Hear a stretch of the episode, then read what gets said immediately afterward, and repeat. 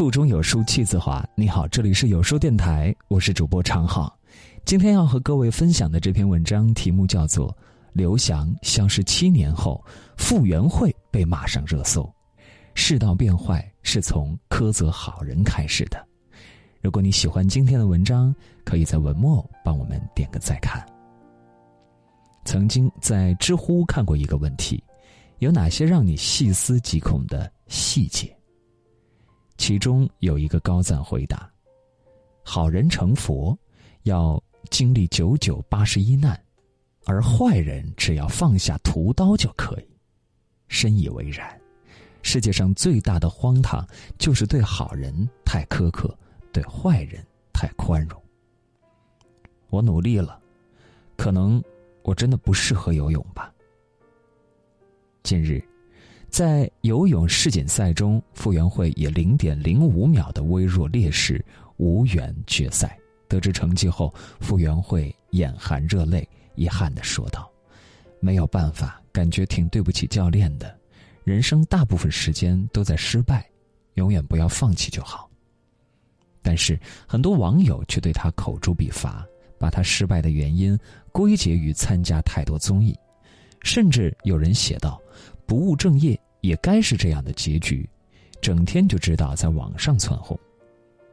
面对质疑，傅园慧十分沮丧地说：“我真的很努力了，甚至比拿世界冠军时还要努力。”可能我真的不太适合游泳吧，对不起。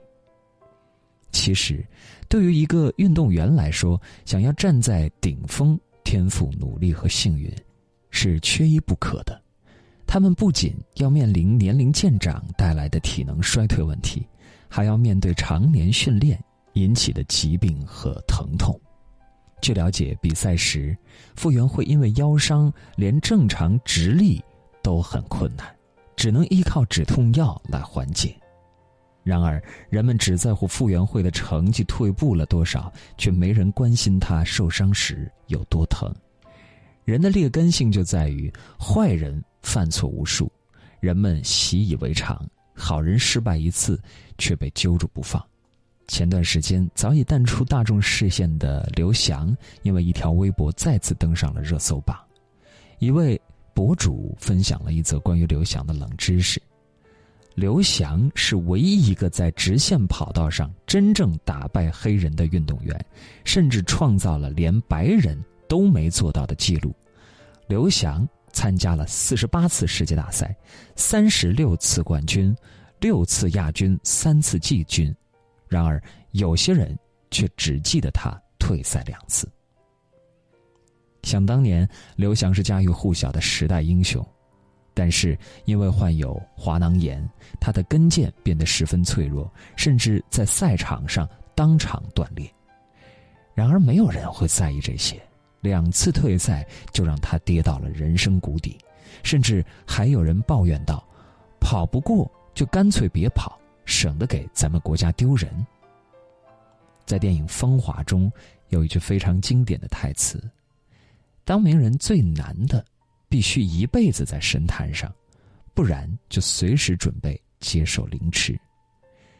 其实，面对无尽的苛责和质疑，运动员们完全可以退役，但每一次他们都选择了坚持，因为他们内心都燃烧着一份最后的执着，多为国家争取一块金牌。只有善待英雄，才会出现更多的英雄。愿我们都能怀揣一颗善良的心，温暖别人，也温暖自己。上海交大的教授窦令成先生曾经说过：“现在社会人和人之间的矛盾，主要是来源于有那么一拨人惯于用圣人的标准衡量别人，用贱人的标准要求自己。”的确如此。好人之所以难做，是因为我们不过都是平凡之躯，却被要求完美无瑕。之前，上海一位年轻的儿科医生在朋友圈发了一篇文章，让无数朋友都为之动容。他写道：“今天急诊当值，被家属吼了一句：‘你没吃饭关我屁事儿。’开始没事儿，后来写着写着，病史有水滴到本子上。”我才知道是自己在流泪。这篇文章引起了许多医护工作者的共鸣，但也遭到了不少网友的质疑：矫情，人家是来寻求帮助的，你吃没吃饭关人家屁事儿？难不成看病前先把你祖宗八代都问候一遍？无独有偶，二零一五年，深圳市一位赵医生因不让患者插队，遭到了对方的谩骂，言语污秽不堪入耳。赵医生要求对方向自己书面道歉，却遭到了领导的批评，因为领导认为作为一名医生就应该学会以德报怨。可是，以德报怨，我们何以报德呢？在这个世界上，根本就不存在完美之人，我们不该随便要求他人拥有圣人般的胸怀、格局和自制力，一味的苛责好人不够完美。不仅在无形中稀释了对恶的注意力，让坏人变得肆无忌惮，还让好人陷在舆论的漩涡中变得心灰意冷。今年三月，一位陈医生在乘坐高铁时听到了广播紧急呼叫，一位乘客不舒服，急需有医生救治，于是陈医生立即起身前去急救。